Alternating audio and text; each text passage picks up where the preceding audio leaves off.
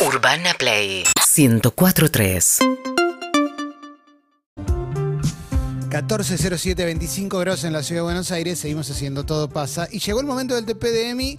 Em, vamos a hablar de ahorrar energía y vamos a hablar de a- entender las boletas también, me imagino, ¿no? Porque a la hora de anotarte, muchos no entendían una goma. No, el, el anotarse en las boletas aparte fue cambiando a medida que pasaban los días. Había ciertas condiciones, después se sumó, eh, en principio era la capacidad eh, adquisitiva de cada uno más los bienes que tenía y después se sumó este tope de 400 kilowatts. Ahí fue cuando todos fuimos a... No tengo ni idea ¿Cuánto cuánto, estoy consumiendo, qué significa un kilovatio, no entiendo nada.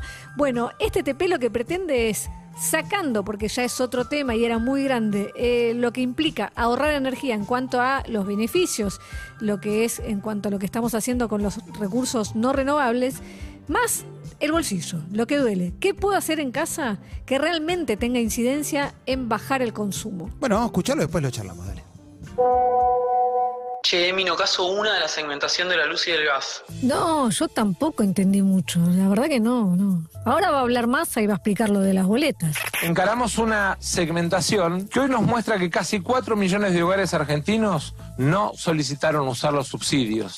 Esos serían los que ganan arriba de 350 mil pesos o tienen tres casas o tres autos o eh, un yate. Entre los más de 9 millones de hogares que sí pidieron mantener el subsidio, vamos a promover el ahorro por consumo. En luz vamos a subsidiar hasta 400 kilowatts.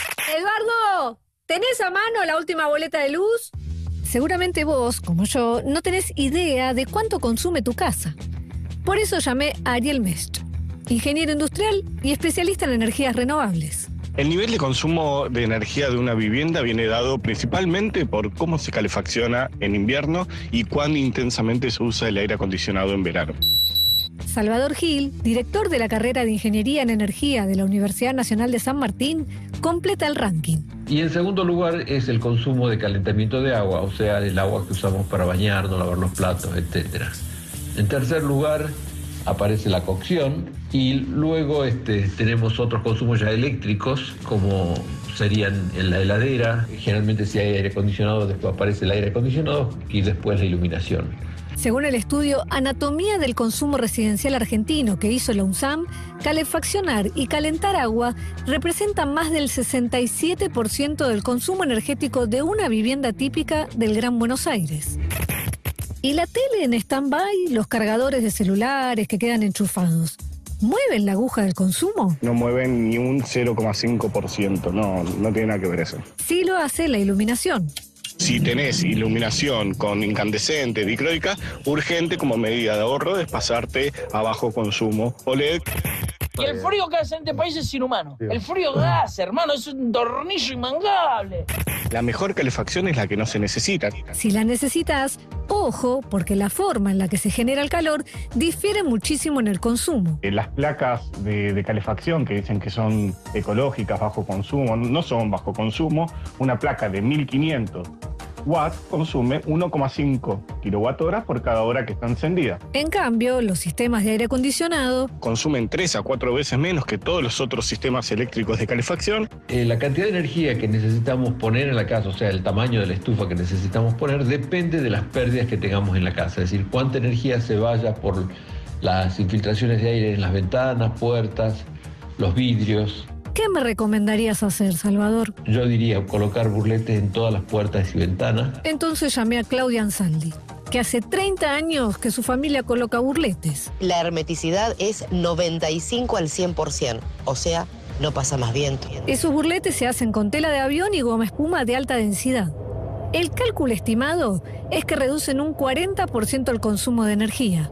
Pero ¿cuánto sale burletear? Y para burletear un departamento de dos ambientes con dos ventanas, un ven- una puerta-ventana de dos hojas y otra ventana más de media pared de dos hojas, con sus respectivos taparrollos, aproximadamente tenemos que contabilizar unos 25 mil pesos. Si no contamos con ese presupuesto, Hágalo usted misma, con sus propias manos,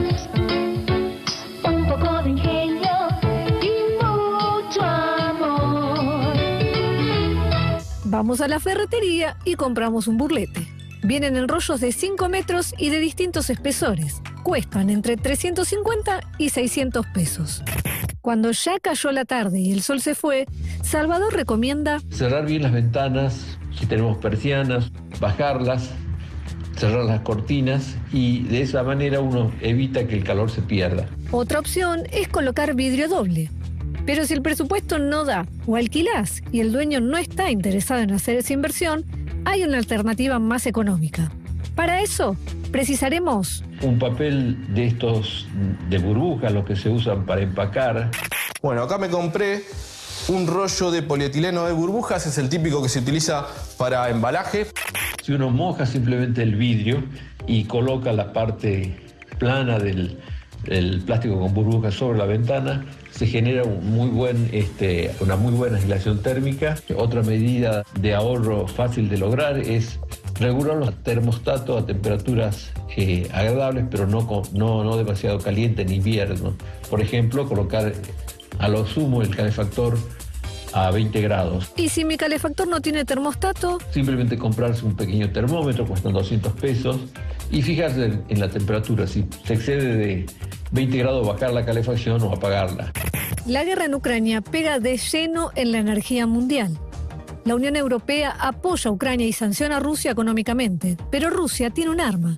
Es el segundo productor de gas del mundo y el principal proveedor de gas de muchos de los países europeos. Y ya empezó a cortarles el suministro.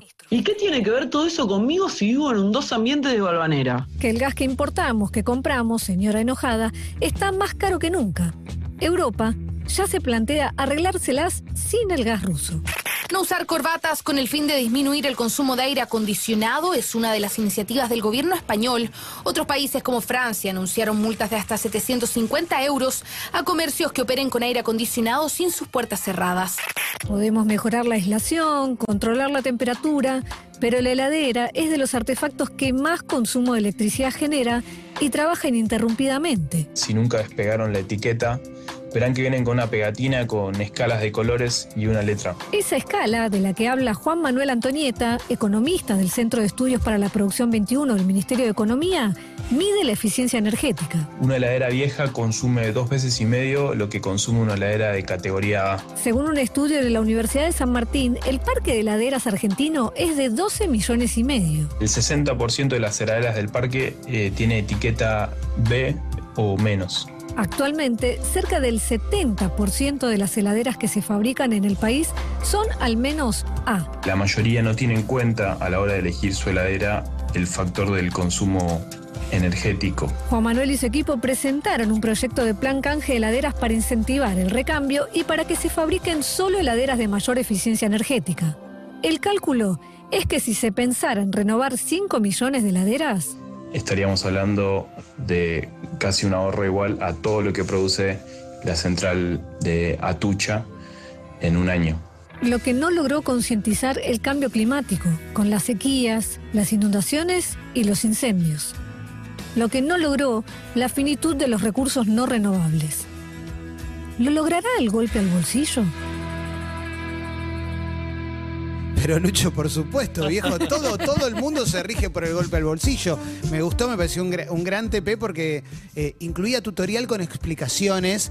eh, Se escucha con papel y lápiz. al lado. Exacto, exacto, pero eh, tengo la sensación de que eh, esta pregunta que haces al final es el verdadero motor por el cual nos estamos dando cuenta de la importancia que tenían los subsidios en nuestra vida, pues estábamos completamente relajados y ahora de repente estamos viendo cómo ahorrar.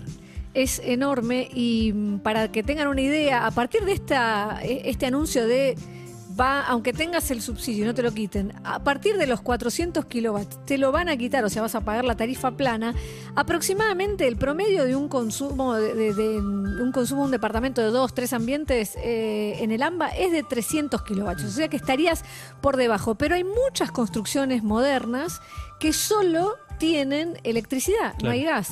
Y la calefacción, como dice el TP, es el gasto más grande, es eh, entre la calefacción y el calentamiento de calentar agua, o sea, para bañarnos Sí. y demás, es el 67, casi 70% de tu boleta de luz. Entonces Bueno. ahí está el sheite. Y algo que a mí me llamó la atención, que es como el ABC decir para atrás, que es claro, eh, iba a decir como el- el- el- la mejor calefacción es la que no se necesita. Por ende, no tenés que perder el calor. Por ende, los burletes, que me parecía algo imposible de. No me parecía algo tan importante. Igual ahí a Sin mí, embargo, ahí a mí me agarraba la paranoia. Yo necesito que entre un poquito de aire por alguna parte. Es- Que no esté todo aislado. Que no sea claro, yo necesito un poquito de aire. Soy muy de abrigarme mucho en casa más que.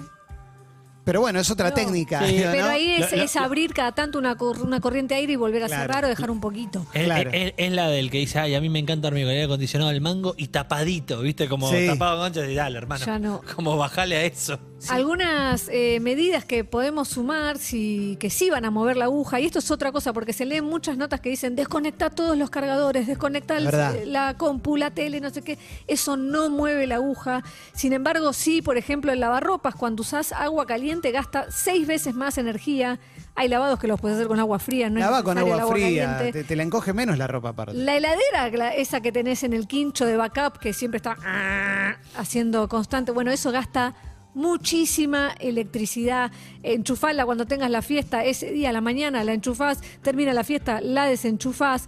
Leer la etiqueta de eficiencia de la heladera que estás por comprar, ese arco iris que ves que solo decís, ¿qué embole esto? Lo voy a tener que despegar, queda horrible. Bueno, es muy importante porque una heladera vieja gasta dos veces y media más que una de eficiencia A o más. Lo que pensaba es que ahora a la hora de comprar una, una heladera quizás estamos atentos a eso. Pero en cuanto a lo que decías antes de estos nuevos edificios, se van a los- las constructoras se van a seguir ahorrando la guita y lo van a seguir haciendo eléctrico. Digo, ahí el Total. único que va a perder va a ser el que, el que compre o alquile uno de esos departamentos. Bueno, ahí hay una hay un punto también que es eh, si es todo eléctrico, uno piensa y dice, bueno, eh, ves la etiqueta que si me compro una placa de vitrofusión que Mm. tira calor, es lo más caro que hay y gasta muchísimo. Entonces, El famoso, saber lo- eso, lo barato sale caro Lo barato sale caro. Eh, yo desconocía, pero a partir de hablar con los especialistas, en lo que es calefacción eh, a base de electricidad, el aire acondicionado, el famoso frío-calor, es el que menos gasta. Entonces, tener No, en cuenta eso- ese eso. dato no lo tenía, Yo ¿eh? tampoco. Eh, y otra cosa que mencionaste algo que suena anacrónico porque uno asume que muchísima gente ya hizo el cambio, pero pasar a bajo consumo con las lamparitas, que estoy seguro que hay un montón de gente que al final no lo hizo. Hay mucha gente que no lo hizo. Bueno, el bolsillo lo va a lograr. Y de hecho, eh, si viven en Capital Federal, en la ciudad de Buenos Aires, están los puntos del gobierno de la ciudad que aceptan el cambio, las lamparitas, las viejas por las nuevas, junten todas las lamparitas viejas y pásense a LED o de bajo consumo. Viste que siempre en una familia había uno que es el que iba atrás apagando luces. Sí, claro. De lo que lo dejan. Bueno, eso en mi familia acaba de empezar. Obviamente tiene que ver con estas quitas de- del subsidio, pero la sensación que tengo es que vamos a estar más alertas a partir de estas cuestiones. Un último punto, la próxima quita va a ser en agua, lo anunció la titular de AISA, Malena Galmarini. Para tener una idea que se viene ahí, se parte de un escenario en el que todas las boletas tienen un 60% de subsidio.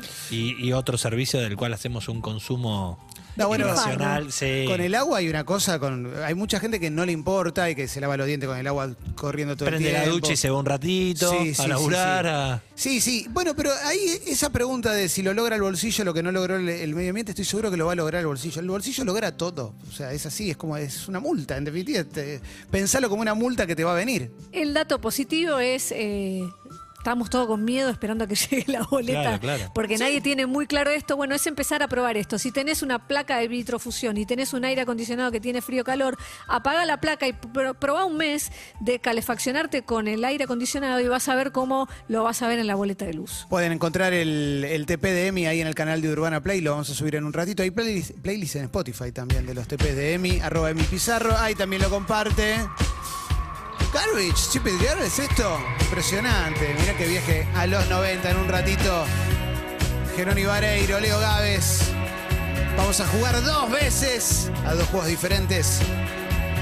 Iba a tocar una banda, todo eso de aquí hasta las 17. Seguinos en Instagram y Twitter. Arroba Urbana Play FM.